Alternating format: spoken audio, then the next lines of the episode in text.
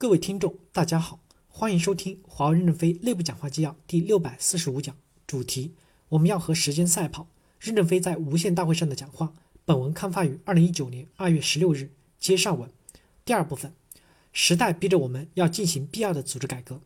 我们的队伍必须有战斗力，要聚焦以作战人员为中心，做强弹头作战部，建立有序有力的组织队列。我们的领军人物一定要有战略洞察力、结构思维能力。有成功的实践经验的优秀的全科医生，为此，组织要去除不必要的繁琐，减少作战角色的层级，减少协调，减少会议，减少队列中的非作战人员。不这样的改革，我们不能生存。组织的建设一定要有利于作战，有利于胜利。过去我们在组织建设上太强调组织功能的完整性，对准了组织功能的齐全，这样的建设逐步把各个组织建成了小而全的封闭堡垒，非生产人员的比例过大，作战人员太少。我们现在要求所有的组织建设要对准目标，多产粮食，增加土壤肥力，必须去除一些不必要的组织结构及流程。过于完美的结构与流程可能不利于攻克高地。一些必要的非直接作战的组织与能力可以合并到平台组织中去。我们一定要减少非作战人员的数量，以增强战斗力。我们要坚决减少综合管理干部的数量，提高选拔他们的质量。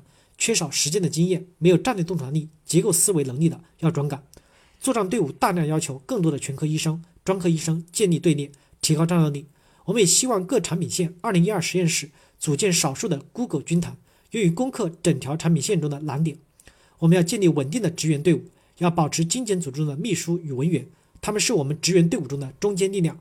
我们的流程及电子操作太复杂了，我们有责任心把这些有责任心、有经验的人输出到扩张的部门中去，也允许一部分人转岗，避免过度的裁员。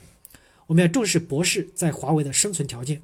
我司的博士离职率太高，如果充分发挥他们的作用，主管要动脑筋。单纯的把博士作为劳动力，就抑制了他们的专长和主观能动性。我司主，我司总要步步高的，没有高水平、高能力的牵引，前进的速度会变慢的。第三部分，工程创新与科学创新要结合起来，交流起来。我们的网络连接解决方案也包括云和 AI 的解决方案。要做系统性的架构创新，不能只是单点创新。我们可以超越当前的标准接口的定义，面向最佳用户体验、最佳性能进行系统创新，从单点突破牵引多点突破，推动系统的优化创新，充分发挥我司的端管云的协同优势，以及垂直整合的能力，做最优的网络连接、最安全可信的管道。我们的研发工程家、工程专家不仅要与我们内部的科学家交流，也要与外部的科学家、专家、有识人士交流。特别是与我们批评我们的人交流，吸取能量，改进我们的产品与服务，提高为客户服务的能力与价值。当前，个别的国家想阻断我们对科学要素的研究投入，阻断我们对先进科学的吸取。我们要有所准备，要扩大我们对未来研究方向的探索与投资，合理布局建立理论研究基础研究基地的平台，也要发挥我们现在的工程研究基地的优势。那样，我们就要学会宽容失败的科学家。理解博士们的学有专长，我们的高级干部要增加阅读量，增加见识，增加沟通，理解对未来路途探索的艰辛。只要我们不甘落后，这种宽容灰色就是高级干部必备的品质。我们要有周公吐哺的精神，爱惜人才，珍重人才。我们要敢于挑战困难，大势临头要有静气，沉着断定，持续不断的努力。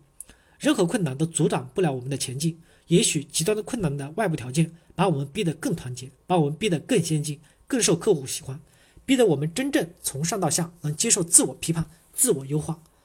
感谢大家的收听，敬请期待下一讲内容。